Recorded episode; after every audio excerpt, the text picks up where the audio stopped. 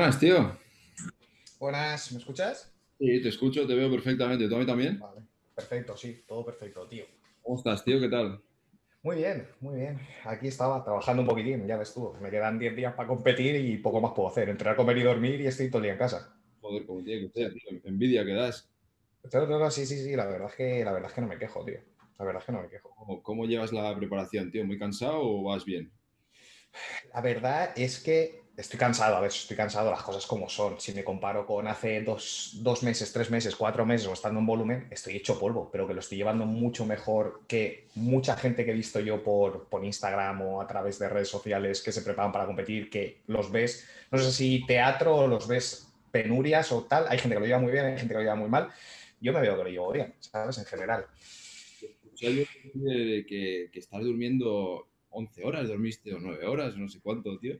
No, no, yo es que con el tema del sueño, tío, soy muy friki, pero desde, desde hace mucho tiempo. O sea, igual estos dos últimos años me metí en la cabeza el tema del hábito del sueño y soy la típica persona que a las 6 de la tarde se ponen las gafas estas del filtro de luz azul, que si como trabajo con el ordenador, tiene el programa este que te pone la pantalla de color amarillo.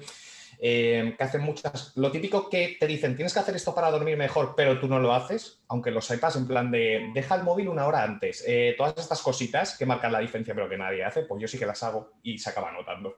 Se acaba notando. La única putada es que a las 10, a las 10 de la noche estoy durmiendo. A las 10 de la noche estoy durmiendo y a las 7 estoy despierto. Pero siempre. Se puede pensar, sí, no, no, siempre, siempre, siempre. Sea, sea un martes o sea un domingo. ¿Sabes? A las 10 de la noche yo ya tengo sueño y a las 7 de la mañana me despierto. ¿Sabes? Entonces, que puede sonar a, tío, tienes 28 años y pareces un abuelo y no te has dormido a las 10, pero luego la gente piensa, hostia, qué envidia, ojalá pudiese dormir 10 putas horas, porque te digo yo que de cara a entrenar mejor, comer mejor, ser más productivo, ya no sea entrenando, sino en tu día a día, con tu trabajo o en cualquier cosa, marca la diferencia el descansar. O sea, la gente siempre se, centra en entrenamiento, en, nutrición, deja de lado el descanso y yo pienso que es igual o incluso más importante que los otros dos, porque un mal descanso te va a joder tanto en la nutrición como en el entrenamiento. Yo soy igual, lo que pasa es que ahora estoy un poco pillado con universidad y no puedo dormir tanto, pero yo soy igual. Yo a las 10 estoy sobando y suelo dormir entre 7 y media y 9 horas, no, no suelo dormir menos. Y bueno, tío, yo tenía muchas ganas a este episodio porque estoy siguiendo mucho tu, tu preparación, como, como, te he dicho.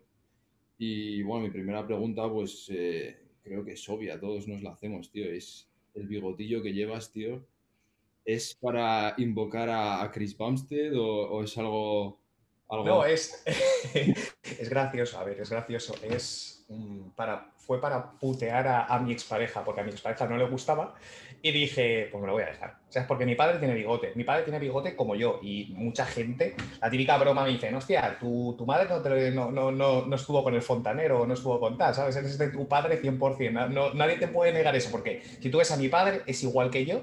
Pero claro, yo siempre he sido una persona, bueno, si me sigues hace tiempo, siempre nunca lleva bigote, hasta que decidí dejármelo. Y mi, mi expareja me decía, el día que te dejes bigote te voy a dejar, el día que te dejes bigote no te voy a dejar porque me vas a recordar a tu padre. Y digo, mira, por fastidiar, me lo voy a dejar. Me lo dejé y el feedback que recibí por redes sociales, en plan de que, ah, hostia, pues te queda bien, pues te queda bien, pues te queda bien. Justamente también el Christian Bunstein, que se lo deja para competir y tal. Y digo, hostia, pues vamos a hacerla esto de que si queda bien y a mí me gusta como me queda, tío, pues adelante. Y ahora pues ya me he acostumbrado y me gusta que me quede. O sea, me gusta como me queda, la verdad. Y para competir te lo vas a dejar. Sí, ya me lo voy a dejar. O sea, ya total. Yo me lo estoy, mismo. Yo me lo estoy planteando al verte. Al verte tan guapo, tío. Gracias.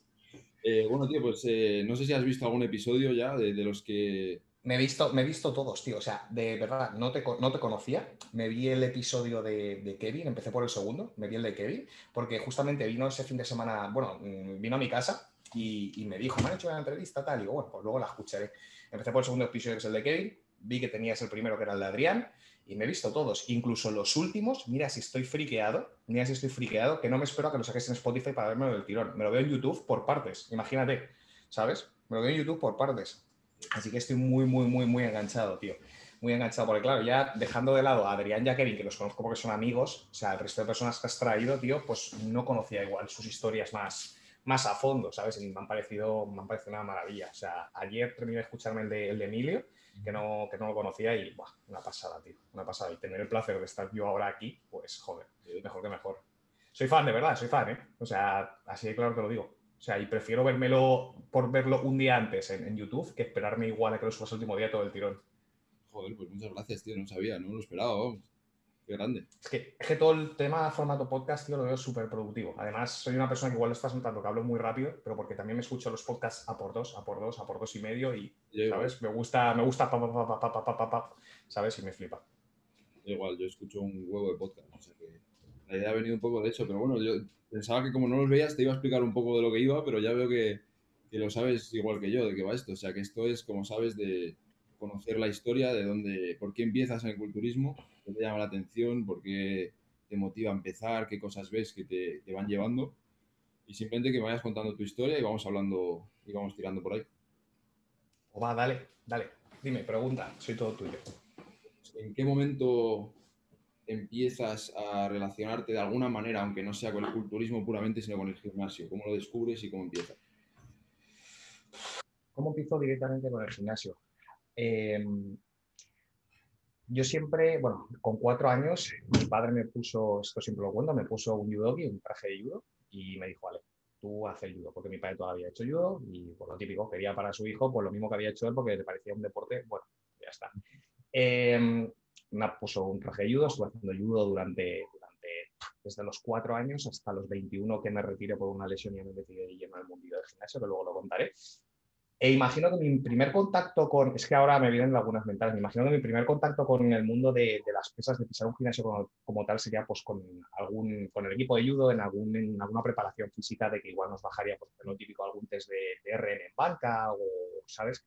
Mm, porque de vez en cuando yo sí que recuerdo de lo típico que nos bajaban, nos ponían igual a hacer press banca, pero sin sentido, igual algunas arrancadas, igual alguna máquina contractora, las típicas máquinas que igual podían tener un poco más de transferencia a nuestro deporte, que era el judo, que eran pues, empujes y tirones, hacíamos principalmente, pues igual de vez en cuando nos metía algo de eso en preparación física, pero que no me apasionaba, o sea, yo decía, hostia, esto de hacer máquinas, de poner una barra y levantar peso no me gustaba para nada. Y luego ya pues... Eh, a día de hoy que ya me dedico, como te he dicho, a raíz de una lesión, estudié CAF, estudié Ciencias de la Actividad Física y el Deporte, y en segundo año de carrera, eh, haciendo atletismo, saltando, haciendo salto de vallas, pues la rodilla dijo, hasta aquí hemos llegado. O sea, yo recuerdo caer de, haciendo salto de vallas, caer y notar como, como, un, como un tentáculo de un pulpo, como que salía y volvía todo al sitio. Yo noté una sensación así súper rara. Me arrodillé, no me dolió, me arrodillé y le dije al profesor, me he reventado. Yo dije, me, he roto algo. ostras, pero si, si, puedes andar y estás de pie, porque claro, cuando te rompes a no sé qué, te rompas el hueso o algo, tú puedes seguir apoyándote, ¿sabes?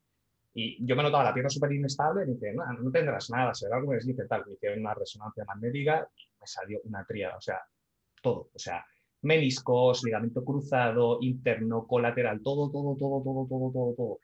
Entonces, claro, Em, yo obviamente estaba en lo más alto de, del judo, estaba en el equipo nacional de judo, justamente era mi último año como junior que esto funciona, o sea, eh, dentro de, de, las categorías, por ejemplo, de, de, judo, hay igual dos o tres años de infantil, dos o tres años de cadete, tres años de junior, yo justamente iba a ser el último año de junior, que supuestamente es mejor, porque cuando tú empiezas en junior tienes, pongamos, 16 eh, o 17 años y compites con gente de tu edad, pero con gente que te puede sacar dos años. Entonces, en esas edades, la ventaja de la edad, todo eso marca la diferencia. Entonces, ya era mi último, mi último año de junior, que supuestamente me quedaba yo solo, como el más mayor, y iba a ser el mejor año. Estaba también en el equipo nacional, siempre siendo primero, segundo, tercero de casi todos los campeonatos, viajando, viajando, viajando.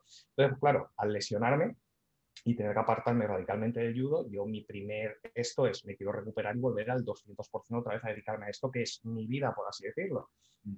¿Qué me, me recomendaron? Lo típico. Si llegas con cierta masa muscular a la operación, la operación pasa muchísimo más llevadera y si después de la operación sigues haciendo rehabilitación y consigues más masa muscular, la operación pues, será muchísimo mejor y volverás a hacer me, me dijeron que el camino para llegar antes a hacer judo y recuperarme iba pasar por, por, hacer pesas, por hacer rehabilitación, y dije, pues no me queda otra, me tengo que apuntar a un gimnasio.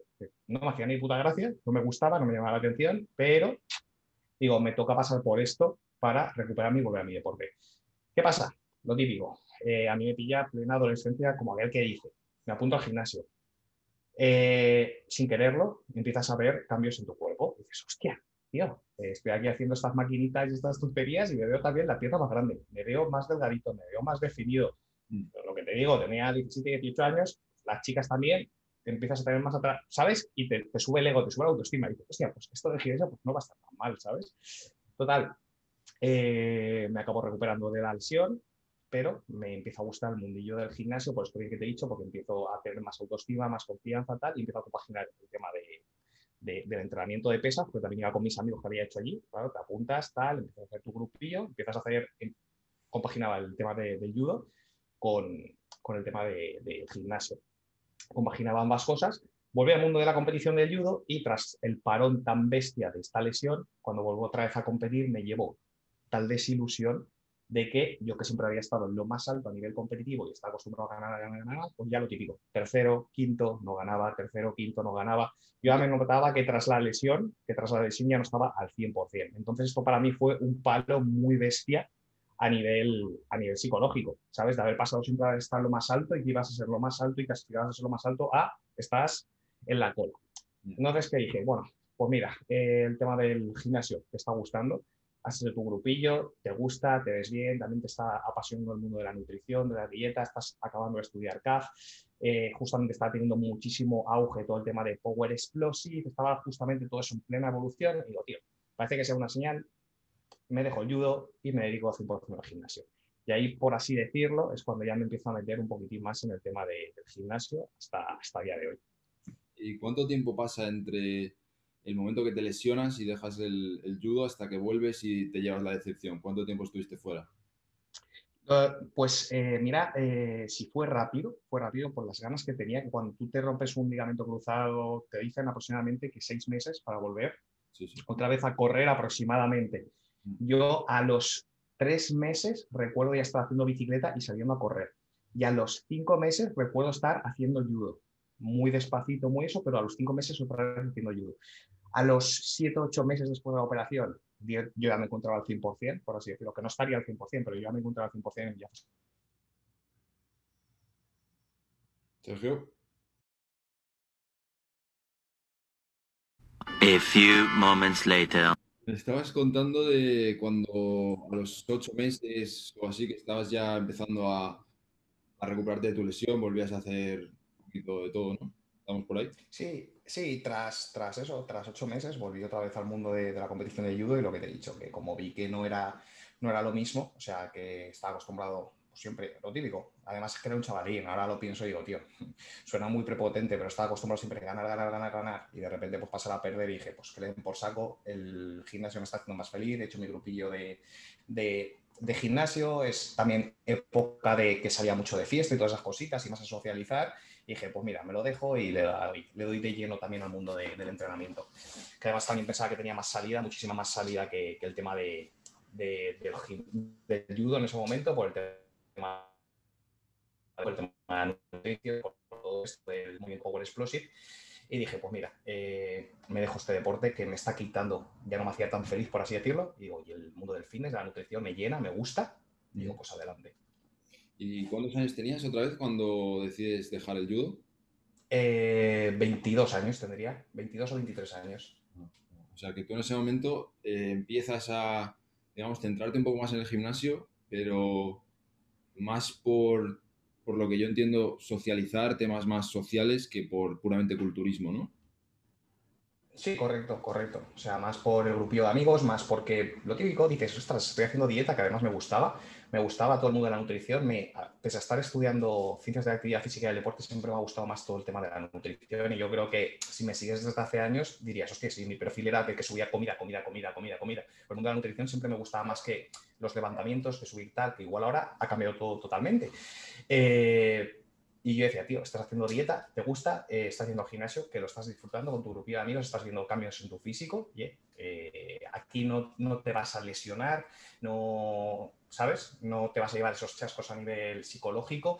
Digo, tío, pues a seguir por este camino y ya está. Y también pensaba en mi futuro, digo, esto va a tener muchísimas más salidas en un futuro que, que el que sé que no me va a dar de comer, que solo van a comer, pues, tres o cuatro, ¿sabes?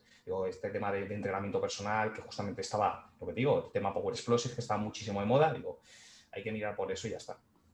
Y desde que, desde ese momento, con 22 años, ¿cómo vas mm, descubriendo el culturismo y cómo va evolucionando tu relación con el gimnasio para adaptarse más a, a lo que es el culturismo eh, más, más puro?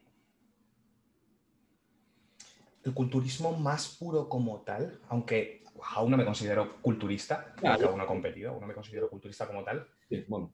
Eh, sí, te entiendo lo que quieres decir. Eh, aunque no me considero culturista como tal, mm, he tenido mis etapas, por así decirlo. Lo típico, cuando empecé al gimnasio, pues no tenía muchísima idea de, entrenamiento. Además, en la carrera en ciencias de actividad física y deporte no te enseñan nada sobre musculación, nada. O sea, lo justo y necesario y muy mal explicado. Lo típico de la barra, tal, los pies encima del banco. O sea, la musculación está muy mal vista. Por lo menos antes, cuando yo estudié la carrera hace, seis añitos, siete añitos, ahora no sé cómo estará la cosa. Eh, si ha cambiado mucho no. Eh, pero lo típico, empecé en el gimnasio, te da la típica tabla al monitor que está allí, la típica weight de frecuencia 1. Eh, aparte lo compaginaba, me acuerdo, con, con spinning, porque me gustaba la música que ponían, porque ponían música, de, he dicho, música de, fiestón, y nos metíamos mis amigos y yo, porque era el típico Formasport, la típica cadena de gimnasios que tú pagabas, no sé si eran 20 o 30 euros al mes, y podías hacer que si las clases de zumba, que si de spinning, que si el gimnasio, podías gastar todo. Entonces me acuerdo que hacíamos la típica rutina que nos daba el monitor del gimnasio y de vez en cuando nos metíamos en alguna clase colectiva porque nos gustaba la música y listo. Eh, ya poco a poco conforme lo que te he dicho, iba evolucionando el cuerpo, me ha gustado más el mundo de, la nutrición, por lo tanto te empiezas a meter en, foros que estaban más en auge en aquel momento. Yo recuerdo pues, estar medio sobre todo en Muscle Cop, en Fisiomorphosis y en Foro Coches. Y ver foreros que, a día de hoy pues, son referentes. Ver a Ángel Siete Real debatir con Hero Fitness cuando no existía ni Hero Fitness, ver a Power Explosive hablar como un usuario más y muchísimos debates súper sanos hablando pues, de todo. Eh, claro, te empiezas a interesar más y más y más y más y más por el mundillo. Justamente viene el boom de, Power Explosive, por así decirlo, y pasamos todos de entrenar muy weather a entrenar de repente lo típico. Eh, se hace todo muy tali, tali powerlifting, ¿sabes? En plan, típica rutina 5-3-1, eh, torso-pierna, mm, hago peso muerto, press banca, dos accesorios y me voy a casa. ¿Sabes? Y justamente paso de ese extremo al otro extremo. Me empiezo a apasionar por el simple hecho de decir, para que veas que sigo teniendo ahí la vena competitiva, de decir, hostia, vas al gimnasio y cada vez levantas más en sentadilla, cada vez levantas más en peso muerto, cada vez levantas más en prebanca. Era como un pique sano contra mí mismo y volví a tener otra vez ese, ese afán competitivo que había tenido en el judo, lo estaba como reviviendo dentro del gimnasio. Pero además, como no tenía que pelear contra nadie, sino contra mí mismo, pues me motivaba el decir, hostia, te estás haciendo más fuerte, te estás haciendo más fuerte, te estás haciendo más fuerte. Entonces ya pasamos a esa época de decir, eh, vamos a ser más tally power y me empezó a dar por el tema de más powerlifting, más progresiones de fuerza, más esto, también lo típico. Eh, sabes que todo va por modas. Eh, aparte del tema del entrenamiento por aquel entonces, que era más rollo powerlifting puro como tal, torso, torso pierna, 5-3-1, FAT, o sea, Seiko, Smolov Junior, hacían los básicos un accesorio para casa. También justamente en el tema de la nutrición nos está empezando a petar la dieta flexible. Eso sobre todo también me gustaba más, porque también era como una excusa para poder comer un poquitín más de todo y también lograr tus objetivos, que al final me fue bien y si se me categorizó por crecer en redes sociales por aquel entonces era por eso, porque tenía un físico medianamente bien, estético, comía de todo y entrenaba fuerte. O sea, que ahora lo veo y digo, tenías un físico mediocre, mm, tenías unas marcas mediocres, pero bueno, por aquel entonces decías, ostras. Eh, volvemos otra vez. Ya sabes que esto del fitness, como tal, es como, como, una pseudociencia, que estamos aquí, pasamos aquí, estamos aquí, pasamos aquí, va, va por modas, ¿sabes? Entonces, ya me empieza a gustar otra vez más el mundo de, la estética como tal y empiezo a entrenar ya más rollo como a lo que ahora se ha categorizado como power building, que le han puesto nombre, pues empiezo ya más a entrenar así, porque me motiva más, me gusta más. Y digo, ostras, tío, estás mezclando la parte de fuerza que te gusta porque eres competitivo, pero aparte le estás dando como más caña también a los accesorios que los habías dejado de lado. Entonces, que veo también un cambio a nivel estético bestial también empiezo a entender muchísimo más sobre la nutrición, empiezo a hacer pues lo típico, fases de definición, fases de volumen, empiezo más a meterme, ¿sabes? Lo empiezo a llevar todo muchísimo más medido y poco a poco pues empiezo, esto se empieza a transformar en cambios en mi, en mi físico, en mi cuerpo y digo, joder, me gusta, me gusta, me gusta, me gusta, me gusta. Y ya llegamos al punto de que en mi círculo más cercano, mis amigos más cercanos, les da por competir. O sea, me empiezo a juntar con Jorge, con Juanjo, empiezo a conocer a gente que ya son competidores como Julián, que llevan mucho, mucho, mucho bagaje, por así decirlo. Y aunque nunca me había llamado el mundo de la competición, o sea, sí que me había llamado el mundo de la competición del culturismo, pero nunca me lo había planteado por esto mismo, de, por tener ese trauma de haber competido en judo, haberme llevado todos estos chascos y decir, no quiero volver otra vez a pasar a pasarlo mal, entre comillas. En el fondo yo sí que quería competir, pero no quería volver a pasarlo mal, volver a pasar por eso. Me había quitado tanto el mundo de la competición y me había llevado tantas desilusiones al final que dije, no quiero volver a pasar por esto. Pero bueno, en el fondo yo sí que quería competir y estaba buscando la excusa perfecta para decir, a la mínima que alguien me anime a competir o tal o cual, o vea que puedo ser competitivo, le damos aunque sea por probarlo y probar la experiencia. Mi, mi círculo más cercano, mis mejores amigos, eh, por así decirlo, a día de hoy, son competidores, me animaron a hacerlo.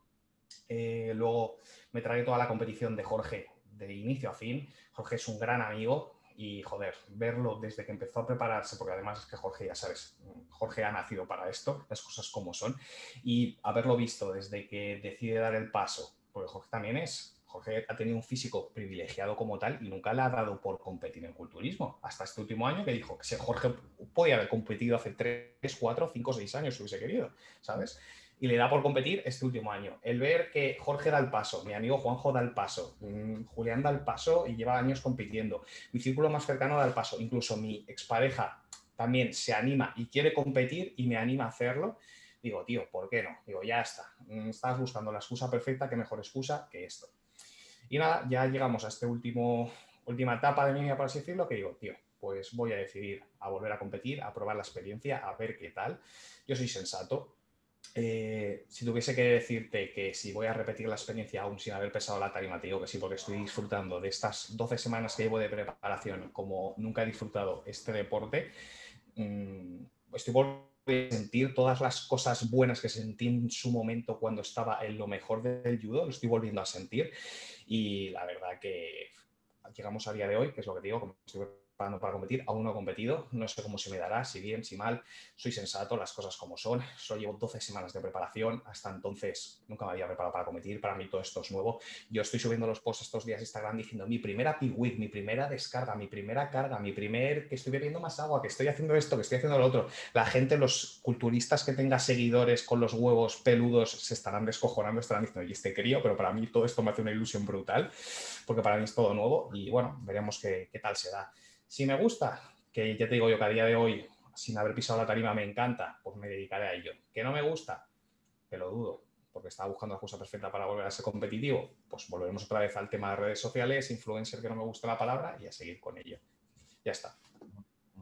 Y entonces el momento que tú descubres el mundo de la competición es, mm, no que lo descubres, pero el momento que decides plantearte más seriamente competir es porque la gente más cercana a ti compite digamos que esa es tu motivación para, competir.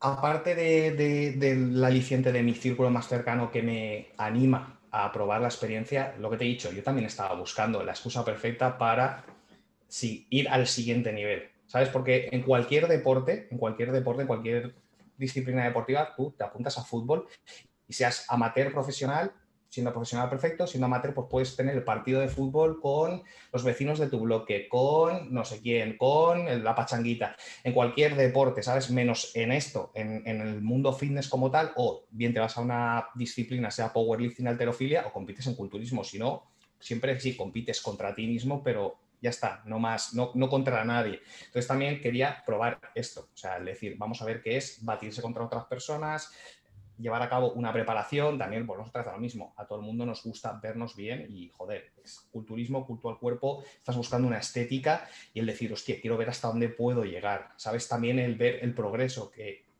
me gusta porque esto es algo a largo plazo, no es algo efímero, es algo que dices, hoy estoy aquí, pero el año que viene seré yo más el año que viene seré yo más cuatro, el año que viene seré yo más seis. Ver ese progreso, esa evolución también me gusta mucho, ¿sabes? Porque yo llevo siete años entrenando y me doy cuenta que cada, que sí, que igual los dos primeros años de entrenamiento son los que más cambios ves más rápido, pero que luego a partir de ahí todo es muchísimo más lento, pero a mí me ha motivado mucho más, ¿sabes? A mí me motiva más el haber dicho, hostia, de este año pasado a este año le he metido cinco kilos a la banca, que puede parecer muy poco, me motiva más eso que en un año le haya metido 5 kilos que el decir, hostia, llevo 100 kilos ganados desde que empecé hasta ahora, ¿sabes?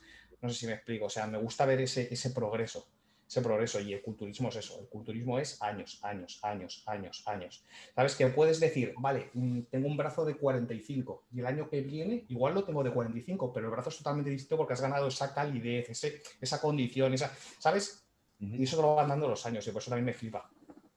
Y, o sea, por lo que yo entiendo, no es que, porque es muy típico en competidores o gente que va a competir, el que, yo que sé, vieron una foto de Dorian Yates y dicen, Dios, yo quiero ponerme así. O sea, por, por lo que yo veo en ti, no ha habido una lista de, a lo mejor, referentes o ejemplos que has querido seguir dentro del mundo del culturismo, sino que ha salido de ti y, y de tú querer competir contra ti mismo, ¿no?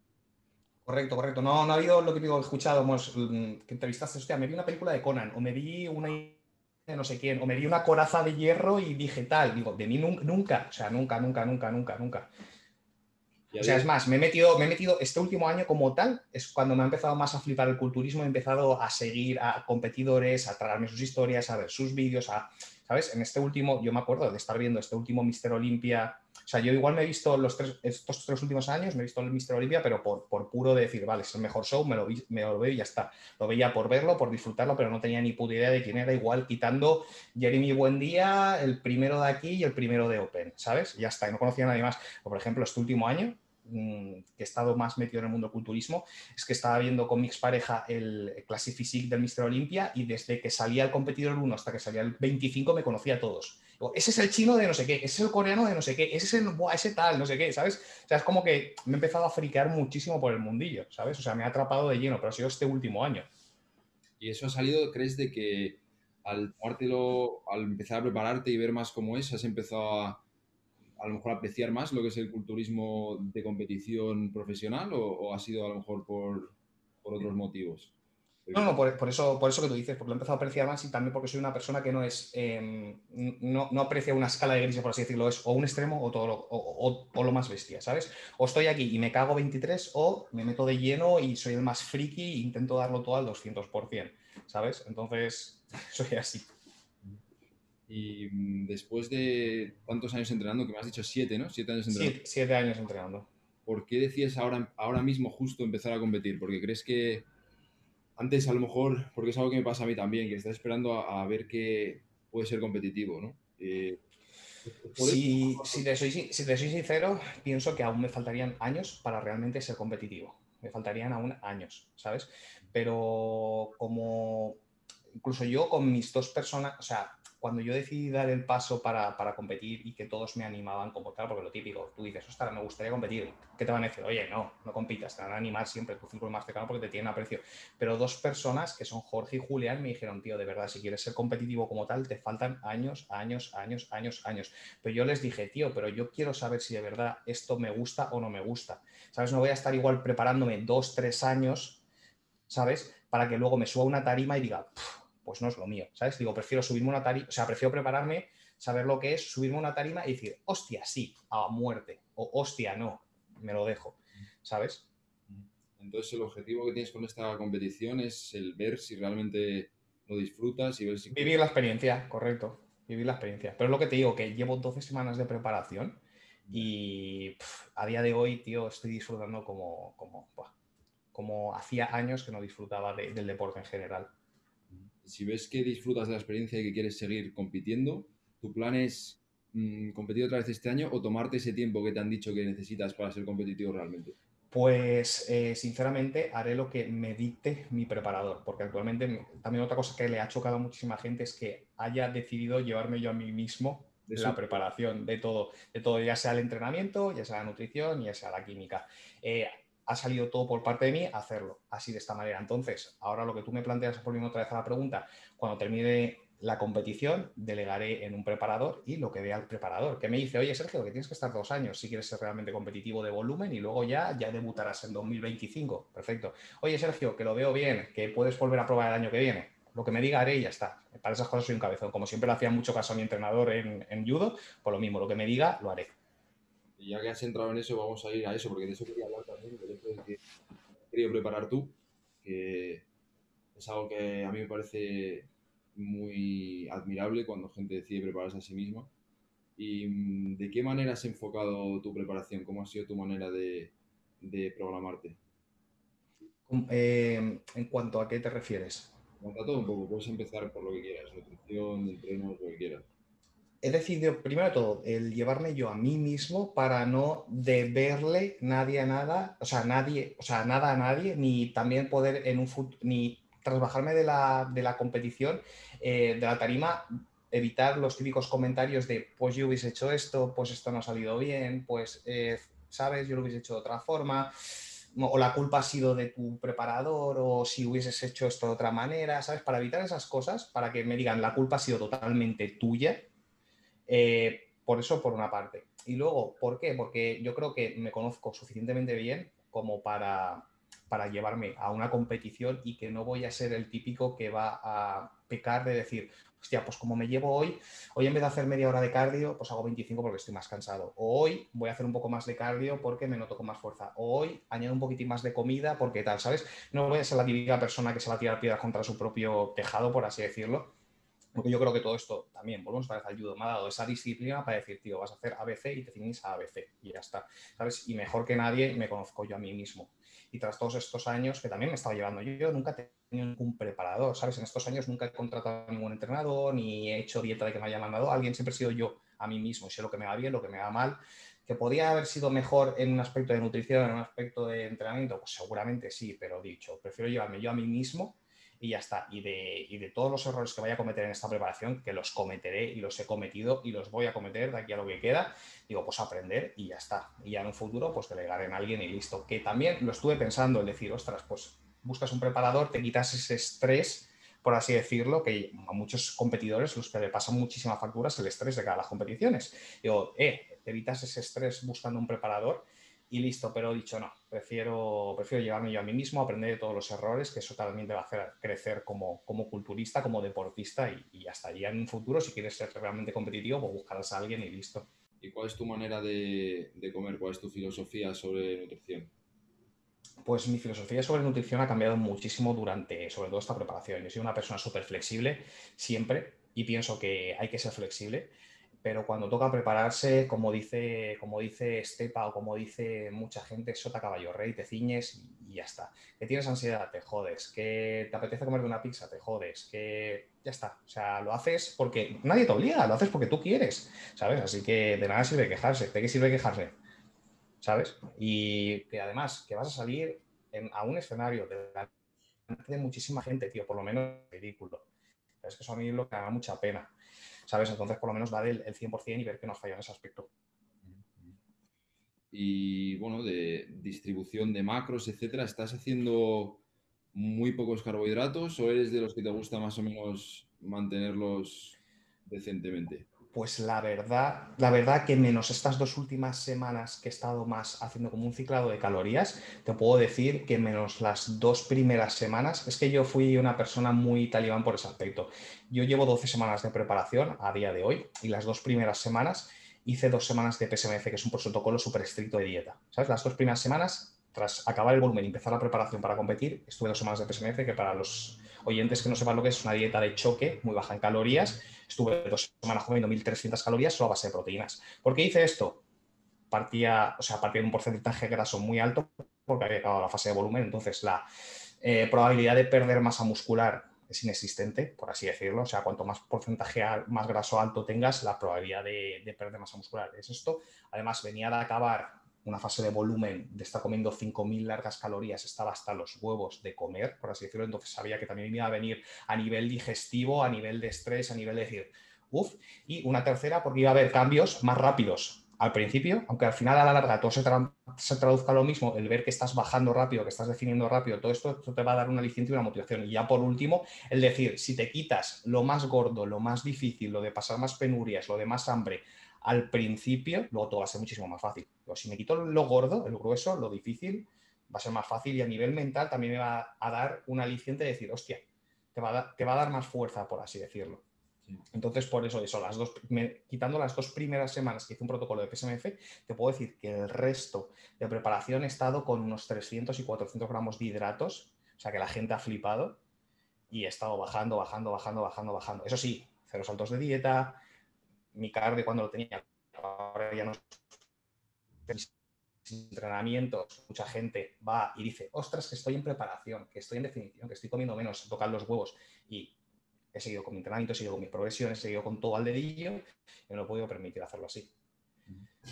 Entonces, la verdad que en cuanto a alimentación, menos estas dos últimas semanas, que es lo que te digo, esta última semana que hice mi primera P Week y la anterior, que hice como un ciclado de calorías, por así decirlo, para ver también si tenía que descargar del todo, si a ver si con unos 200 mm, gramos de hidratos ya eran suficientes, si tenía que bajar a 100, si con 250, si la carga la tenía que hacer con X, con Y, con Z, y probando X alimentos. Menos esas dos últimas semanas que han sido más de tanteo y he estado jugando con los carbohidratos para la alza y para la baja, el resto de preparación, yo te digo, 300, 400 gramos de hidratos lineales, y las dos primeras semanas sí que las pasé putas, que estuve con solo proteína y ya está. ¿Y el sistema que, has seguido hasta ahora es algo que tenías planeado desde un principio o has ido viendo cómo respondías y según eso has ido haciendo ajustes? O sea, ¿tenías un plan para seguir o ha sido más bien improvisado eh, por la, Tenía, lo único que tenía planeado era el tema de la PSMF las dos semanas, las dos primeras semanas. El resto fue todo más improvisado. Pues sí, sobre el papel sí que tenía pensado en tener el punto unas cuatro cinco semanas antes de la competición para ir subiendo cada vez más comida, ir quitando cada vez más cardio, ¿sabes? Para llegar a la competición con cero estrés, sin cardio, comiendo bastante, sin pasar penurias de lo típico de estoy a merluza y espárragos en todas mis comidas, muriendo a cardio, con un insomnio brutal, que no puedo entrenar bien, con hambre, con ansiedad, todo el rato pensando en comida, pero no quería que, no ocurriese eso. Entonces, pues es lo que te quiero decir. O sea, menos las dos primeras semanas, el resto he llevado todo bastante muy bien. O sea, o eso quiero pensar. ¿A cuántas estás ahora mismo? ¿A tres o cuatro? A 10 días. A 10 días. ¿Y crees que has conseguido el objetivo que has dicho de estar listo a cuatro? Eh, sí, o sea, en cuanto a punto de competición, sí, sí que lo he conseguido. O sea, que ahora, que ahora que sea un físico competitivo o no, pues eso ya no tengo ni idea. Lo que yo puedo decirte que, por ejemplo, este fin de semana pasado hice mi primera PIWI y el resultado en cuanto a físico ha sido el mejor físico que he obtenido hasta la fecha. Entonces, por ese aspecto estoy contento. Por ese aspecto estoy contento.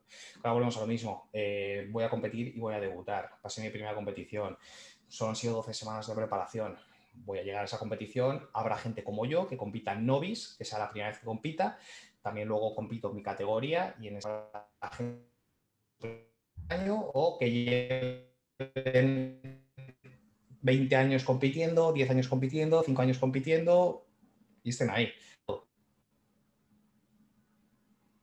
¿Me oyes? Sí, sí, sí, te escucho. ¿Tú a mí? Sí, sí, sí, te habías quedado. ¿Me oyes? Sí, sí, te habías quedado congelado un segundo ahí, no sé. No sé qué está pasando, tío. Bueno, em, y el tema cardio que lo has mencionado, ¿lo has usado mucho? Porque hay gente que a lo mejor prefiere bajar más la comida para no hacer cardio, otra gente que prefiere comer más y hacer más cardio. ¿Tú cómo lo has enfocado eso?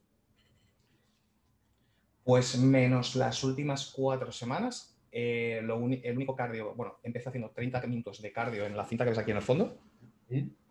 Está 30 minutos todas las mañanas en ayunas. Subí hasta 40 y estas últimas cuatro semanas ya estoy haciendo un pasito de, 20 minutos en plan por la calle, eh, modo, modo abuela, ¿sabes? Porque claro, me gusta posar, me gusta posar por las mañanas y grabarme y hasta las 8 no sale la luz. Entonces, como me levanto a las 7, 7 y media, digo, ¿qué hago esa media hora? Y me voy a dar un mini paseíto, por así decirlo, y ya está. Llego, poso, desayuno y empiezo el día. Joder, pues te, lo has llevado bien, ¿eh? Si estás tan, tan tranquilo ahora, 10 días, te lo has llevado bien la preparación.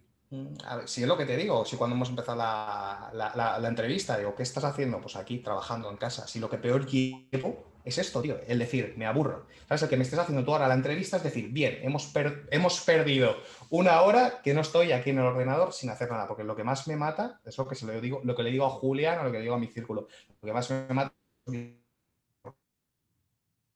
Joder.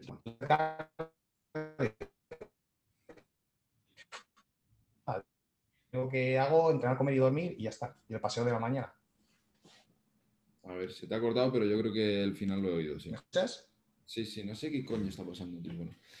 ¿Y mm, qué más te quería Ah, sí, el tema del preparador, que me has dicho que vas a empezar a trabajar con un preparador a partir de tu primera competición. ¿Sabes ya quién es o todavía estás pensando? No, no, o sea, que, quiero que, no, que quiero, quiero delegar en un preparador, lo que no sé quién, ¿sabes? O sea, no, no, tengo, sinceramente no tengo ni, a nadie mirado. ¿No ¿sabes? No, no nadie, nadie, me llama, nadie me llama la atención. Nadie me llama la atención.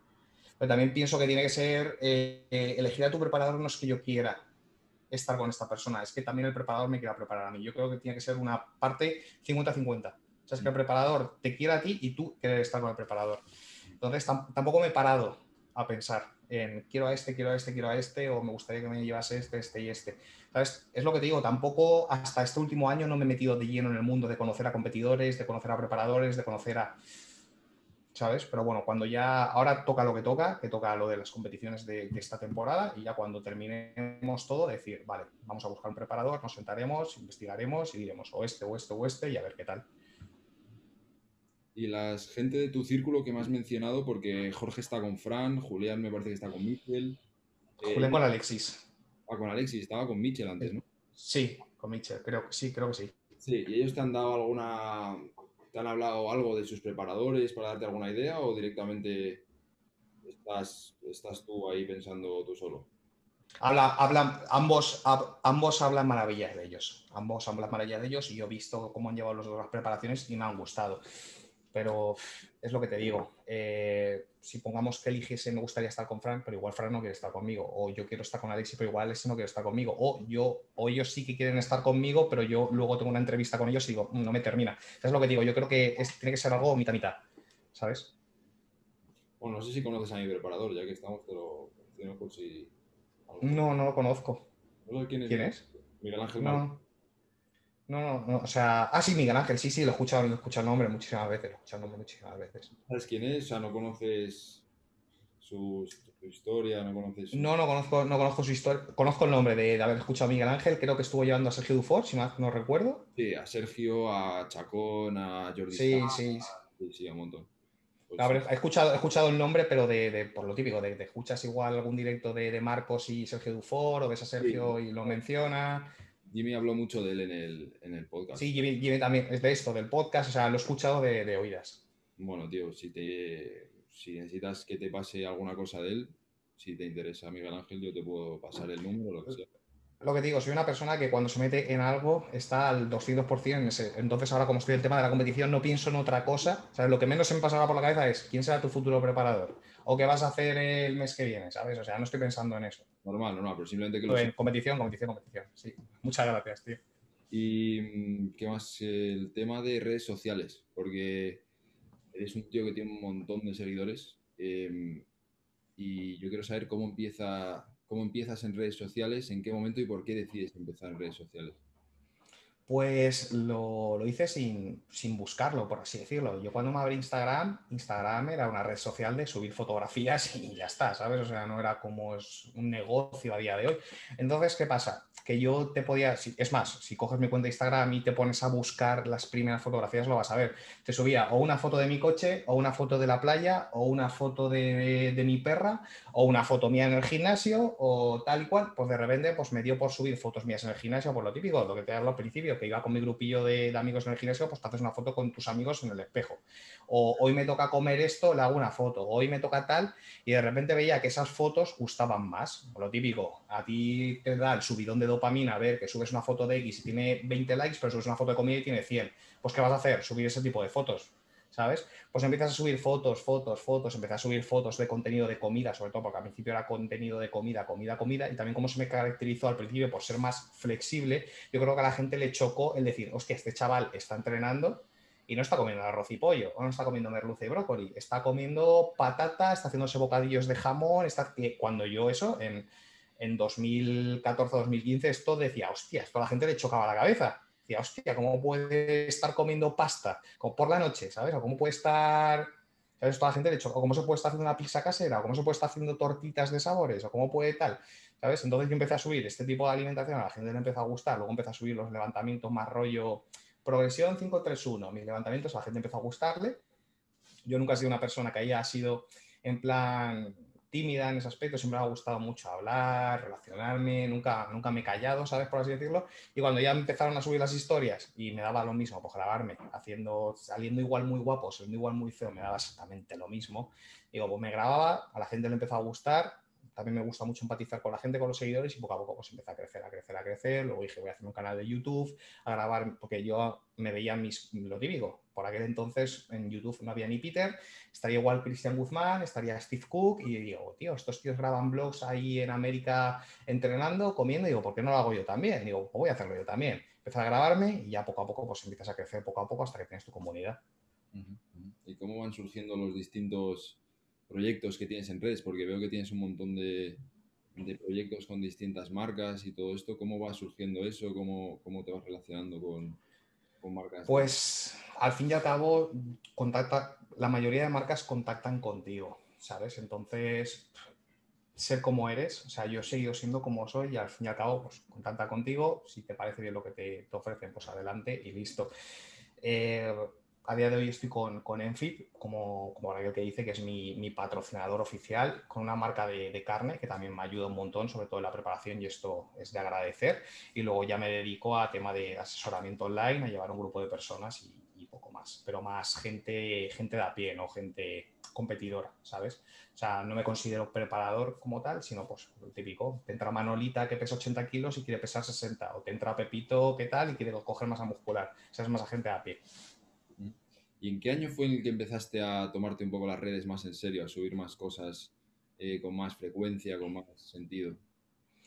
Pues te diría que cuando me di de alta autónomo me empecé a dedicar de lleno a esto de, del entrenamiento online, porque dije, es tu trabajo, ¿sabes? Yo mientras estudiaba la carrera, eh, mientras estudiaba INEF, estuve trabajando los cuatro años de carrera, bueno, al final fueron cinco años de carrera, los cinco años de carrera estuve trabajando de barrendero, me da lo mismo decirlo, para poder pagarme la matrícula de la universidad.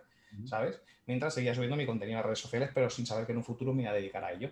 Cuando ya vi que, bueno, lo típico, empiezas a llevar amigos, empiezas a llevar amigos, empiezan a tener cambios, también tu cambio en ti mismo. Yo, yo empecé pesando 130 kilos y me acabé quedando en 80 seco, seco, seco. ¿Sabes? Cuando empieza a ver la gente, tanto cambios tuyos como cambio de la gente a la que llevas, dices, te empiezan a preguntar, oye, tú llevas a gente, tú haces dietas, tú haces entrenamientos, tal.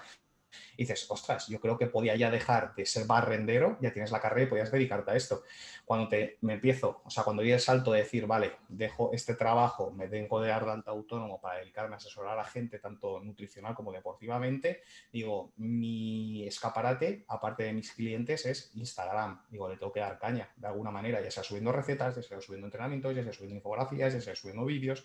Entonces, pues ya te lo empiezas a tomar como, una, como, como un trabajo más. ¿Cuánto mides? 1,85 y peso, esta mañana pesaba 94 kilos. Pesabas 130 kilos cuando... Pesaba 130 kilos y me quedé en 82 kilos. Joder, eh... eras grandote, ¿no? Sí, sí, sí, sí, sí. O sea, era, estaba, estaba, gordo, que las cosas como son, estaba gordo. ¿30 kilos cuando hacías judo o después? Cuando hacía, bueno, cuando hacía judo, cuando hacía judo. Y mm, el tema, una cosa que me gusta mucho que haces en redes sociales son las eh, infografías, me parece que las has llamado, que son como eh, desliza, ¿no? Que son informativos, que tienen ahí personajes de, Pokémon que están súper trabajados. Eh, ¿Cómo surgió eso? ¿Cómo se te ocurrió? ¿Y por qué Pokémon? No, porque, a ver, eh, es un formato bastante sencillo, que tiene tirón, que lo estaba petando, porque aquí siempre vamos seis pasos por detrás que en Estados Unidos, que en Reino Unido, que en cualquier otro sitio. Y yo veía que el tema de infografías era algo que lo estaba petando bastante fuera. Eh, aquí siempre lo típico, puedes copiar, pero ah, puedes copiar algo que vaya bien y probablemente te va bien, pero si aparte le das tu toque, va a ser muy muchísimo mejor. A mí siempre se me ha caracterizado por ser un friki. Ya estás viendo el fondo, ¿no? O sea, estás viendo el fondo, estás viendo la camiseta que llevo, que me da lo mismo. Siempre, nunca se me ha ocultado por intentar mostrar una imagen mía en redes sociales que no soy. Yo te puedo decir, vale, sí, entreno, hago dieta, me cuido tal y cual, pero veo Pokémon, pero me gusta Dragon Ball, pero juego a la Game Boy, pero juego a esto, pero me veo series de dibujos. Me da exactamente lo mismo. Entonces digo, tío, eh, ¿quieres transmitir eh, lo que sabes de entrenamiento y nutrición?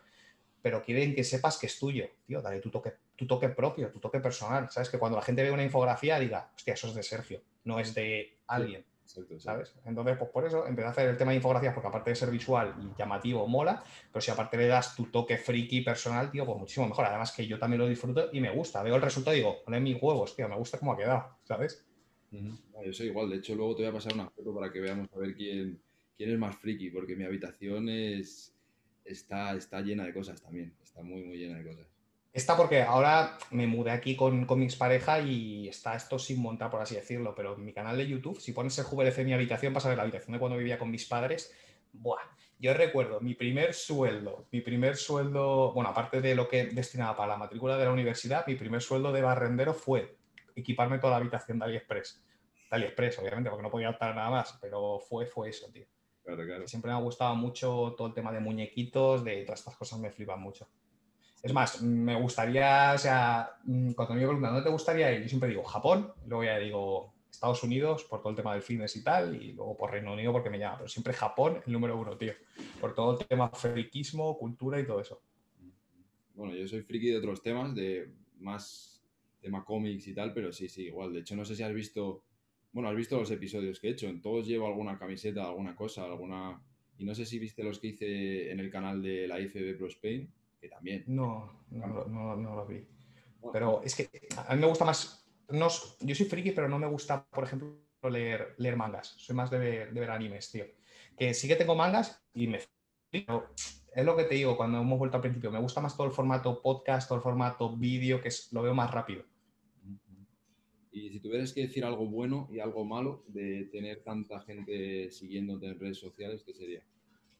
Lo mismo. O sea, tanto bueno como lo malo es lo mismo, porque ahora la gente, eh, el apoyo, mira, te puedo decir que tanto lo bueno como lo malo es el excesivo apoyo. Y yo creo que esto también lo habrás visto reflejado igual tanto, yo esto lo vi en el europeo, ¿viste el europeo? El, bueno, lo que hizo Emilio, que le pasó a, tanto a David Castro como a Sergi Constance. O sea, la cantidad de hype que se creó alrededor de estas dos personas que yo veía, ¡buah! David Castro se va a ir al Olimpia, lo va a reventar, va a quedar primero, va a tal, toda la gente, todo el séquito, luego ¿qué pasó?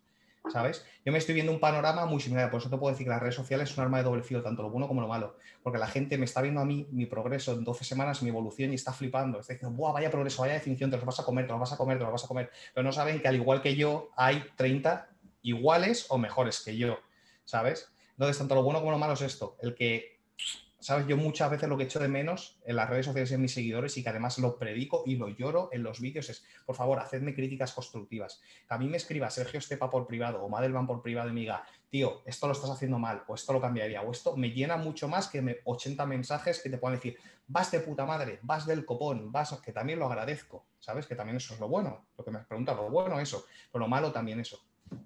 Y además de ese hype excesivo que, dices, ¿notas que teniendo tanta gente detrás te llega mucho, a lo mejor mucho hate? Porque se lo pregunté a Adrián también, porque, y alguna cosa sí, pero es que tú eres más grande todavía que Adrián. ¿Notas mucho hate o directamente pasas de ello totalmente?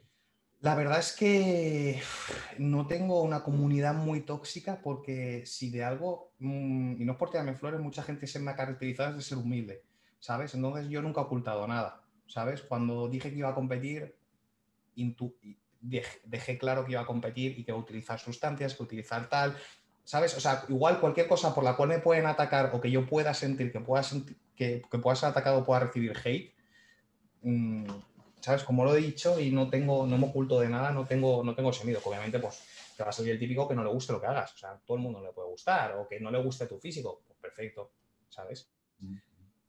Y otra cosa que ya para ir cerrando, porque no tenemos tampoco mucho más tiempo, eh, una cosa que hablé con Kevin, que me pasa también contigo, es que cuando voy ahí yendo por Instagram explorando las fotos, me aparece un montón de veces en fotos de culturistas a ser su VLC, le ha gustado esta foto, le ha gustado esta foto, sigue a este perfil, no sé qué. Y mm, yo te quería preguntar, no sé si has estado siguiendo el, el beef que ha habido entre Nick Walker y Blessing para el New York Pro, ¿lo has estado siguiendo o no? He estado viendo las fotos, lo típico que te subían las capturas y los comentarios, pero no, no me he metido muy, muy de lleno, ¿sabes? Muy de lleno. Bueno, O sea, pero no me he metido muy de conoces, conoces a los dos, conoces un poco sus físicos. Sí, sí, sí, sí, sí, sí, sé quiénes son, pero no sé lo que ha pasado. No sé lo que ha pasado. Si me dices lo del tema de lo del pecho del, del este que está de esto, sí, porque ha salido en 27.000 sitios, pero más cosas de estas así tan eso, sí que sé quiénes son ambos competidores, pero no sé qué ha pasado entre ellos. Bueno, pues simplemente ya que somos dos frikis del tema, o tú ahora más que antes, si te apetece hacer unas predicciones para el top 3, porque yo creo que ellos dos están haciendo mucho espectáculo, pero no va a ganar ninguno de los dos. Si quieres si quieres te pongo unas fotos en la pantalla, ¿eh? Sí, perfecto, porque es lo que te iba a decir. No sé muy bien ahora quién va, quién no va. Sí, mira. Y más que es lo que digo, que me meto más de lleno en mi, en mi categoría como tal, que normal. Normal. ¿Y la categoría de Open la sigues o directamente no te gusta? sí, sí que la sigo, pero es lo que te digo, tampoco estoy muy, muy, muy metido. Mira, este es uno. Sí, este sé quién es. Tiene la, la vena del abductor, parece una- la tubería de mi baño. Mira, mira. La vena del abductor que tiene. Y el femoral que tiene, Mira, ¿estás viendo esa vena del abductor? estas venas dan miedo, ¿eh? Sí, sí, sí, sí. Estas venas dan miedo. Y el otro es el chaval este que se hizo famoso en Instagram primero y ahora pues va a debutar en profesional. Que es el que empezó todo en realidad, pero bueno. Es este. ¿eh? Mira, si hay pósters ahí de postureo y todo. Vamos a ver si hay otra de espalda de. A ver aquí. ¿Y los shows profesionales así como este los ves o directamente no? ¿O solo ves clases? Ve- Veo, veo, veo igual el resumen y de mi categoría. O sea, Open eh, no, no le prestas mucha atención. El Mr. Olympia. Ya. ¿Cómo lo ves? Ojito, ¿eh? Es que luego, luego en, en tarima cambia mucho, tío.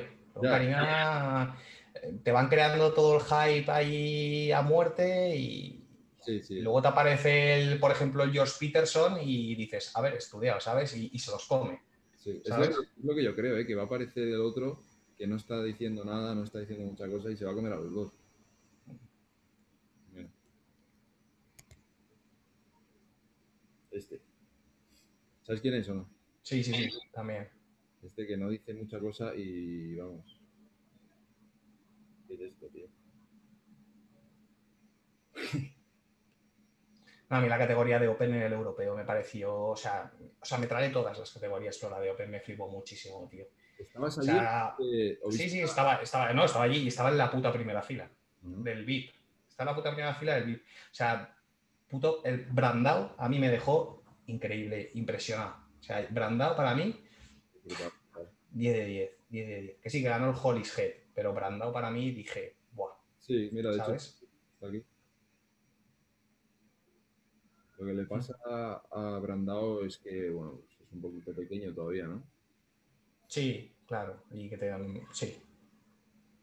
Pero sí, es brutal. De hecho, yo estoy ahora en Brasil, me he pillado una camiseta suya, porque vende camisetas aquí, ¿sabes? Y me he pillado... Pero bueno, yo creo que este, este tío se lo va a llevar, porque estos chavales al final son chavales, este ya no es un chaval. Los otros están vendiendo mucho humo y tal, pero este tío es una locura. Buah, vaya locurón.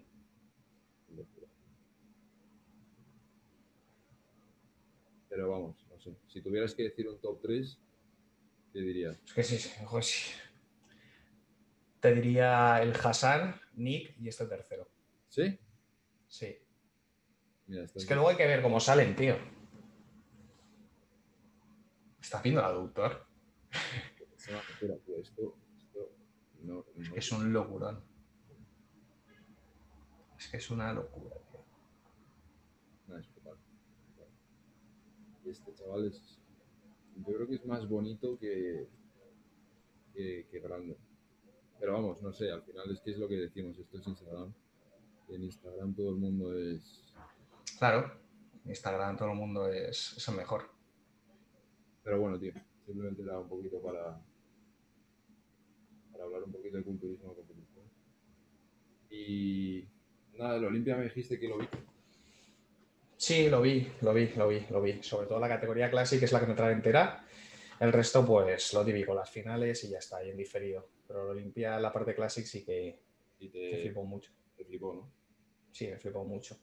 ¿Qué te parecieron los resultados? ¿Estás de acuerdo? Sí, estoy de acuerdo, estoy de acuerdo. O sea, estoy de acuerdo. Y Estoy de acuerdo con, todos. y con todos, con el tío en tercero también. Sí, sí, sí, tal cual, tal cual. O sea, tal cual.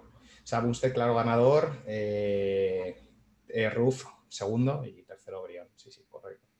Y Felo también, Felo me encanta. El Lord Jones también. Buah, Lord Jones salió con una cinturita espectacular. Habían muy buenos. El Danny Yeoman este también me flipó mucho. Eh, ¿Quién más? Buah. No sé, tío. ¿Cómo crees que le habría ido a, a Madelman si hubiera podido competir? Mm, yo creo que top 10 hubiese hecho. Sí, Yo creo que top 10 hubiese, hubiese hecho. que- yo creo que- Top 10 hubiese hecho fijísimo. Fijísimo. Además que no había tenido poco problema para dar el peso. El punto que presentaba creo que fueron 10 días o 6 días antes de que pasara todo. Era espectacular. Yo creo que el top 10 sí que hubiese hecho fácilmente. Y ya para cerrar, una pregunta que me gusta hacer para ver distintas perspectivas, de que, distintas posiciones como la tuya. Em, ¿cómo, ¿Cómo ves la situación actual del culturismo, el fitness como industria? Y luego, si quieres, hablamos de, cómo competitivamente, pero como industria, eh, el momento que está, ¿qué opinión tienes de ello? Pues que se está ya derivando todo a lo que yo veo conforme han ido pasando los años y lo he notado sobre todo en las ferias que se han hecho de los Arnold Classic, es que está pasando igual de lo que es más culturismo, culturismo a ser una feria. También lo entiendo porque la gente pues busca espectáculo, busca lo que más da dinero, al fin y al cabo los promotores van a decir, hostia, con este gano X, pero con este gano 2X, que me interesa más, o con haciendo esto gano X y con esto 2X cada uno tiene que mirar por su bolsillo y lo que le rente más. Yo creo que está siendo una transición más de lo que era el culturismo como tal antes a un poquitín más espectáculo, por así decirlo. De todas formas, este, por ejemplo, este último Mister Olympia me ha parecido espectacular. O sea, es espectacular. Y después de toda la que ha caído por el tema del COVID y todo esto, me ha parecido una pasada. Y competitivamente, ¿qué opinión tienes del nivel general que hay a nivel profesional, amateur? Mm, ¿Cómo lo ves todo eso? Pues es que, eh, si te soy sincero, como me he metido de lleno en el mundo de, de, las competiciones este último año, estoy bastante perdido porque hasta hace, por así decirlo, tres meses no sabía las diferencias que había entre Elite Pro, NPC, lo que había pasado, porque veo los mens de Elite Pro y tienen una línea, veo los mens de NPC y tienen otra línea. Entonces estaba como muy perdido, porque luego igual en X país les gustan más unas cosas, en otro país les gusta más otra cosa. Entonces, ¿qué te puedo decir? No lo sé, no lo sé. El nivel del Olimpia, que es lo que has visto, ¿te ha parecido bueno en todas las categorías o sobre todo en Classic? No, en todas las categorías, en todas las categorías. Por lo menos las masculinas, las femeninas no las vi. Ah, bueno, eso está bien, porque suele ser, la respuesta general es que el nivel está cayendo, cuando a mí me parece que hay un nivel brutal, pero bueno. Yo vi Men's Physique, tío, y, y, y, y, menos el Classic que te dije yo, que, que, digo, estos los veo top 6, en Men's Physique yo veía a los 20 y dije, joder, tío, los 20 están espectaculares, los 20 están espectaculares. En 2.12 me flipó muchísimo Sound Claridad, me flipó, pero mucho, mucho, mucho. O sea, me flipó. En Open también fue una pasada y ya Classic Physique, ¿qué quieres que te diga? Cuando vi a Bumstead cuando salió, porque yo era muy, yo era muy pro, pro Brion, ¿eh? Yo era muy pro Brion porque lo estaba viendo, lo veía sus... Porque yo lo típico, me veo los blogs de ambos y el que más me llama la atención, el que más carisma tiene, yo voy con él, por así decirlo al principio. Pero luego cuando vi el físico dije, me tengo que tragar mis palabras, ¿sabes? Eh, pues nada, tío, poco más. Si quieres alguna última cosa que quieras decir, algún mensaje que quieras mandar a la gente que esté escuchando. Pues poca cosa más que decir, que sigas dándole caña al programa este, que la verdad que, que es una pasada, que un placer haber estado aquí, que tengo muchas ganas de ver quiénes son los siguientes a mí, sobre todo cuando subiste el sticker de preguntas, te empecé a preguntar ahí, a hacer un aluvión de es este, es este, es este, es este, es este. Imagínate lo, enganchado que, me tienes, porque estás trayendo a gente que no conocía, o sea, que, sí que conocía redes sociales, pero que puedo conocerlas muchísimo más y que nada, que sigas con este proyecto adelante, que, que es una pasada. Bueno, tío, te lo agradezco mucho. Intento traer gente variada, como, como has visto, gente veteranos, gente joven, gente como Abel, que sean competidores profesionales activos, o sea, un poquito de todo. Y bueno, pues espero que a la gente que escuche este episodio le guste también. Te agradezco mucho el rato que me has dedicado y nada, te deseo mucha suerte con el resto de la preparación, que te quedan 10 días. Así que nada, estaré pendiente ahí de, del Big Man, ¿es, no? El Big Man en... Sí, el Big Man, el Big Man, el Big Man Classic. ¿Es en ¿Eh? ¿Es en sí, en Alicante, en Alicante. O sea que te juzgará Emilio, me imagino. Imagino, bueno, me imagino. Pues nada, te deseo mucha suerte y estaré pendiente del resultado, claro que sí. Muchas gracias. Venga, tío, un abrazo. Un abrazo.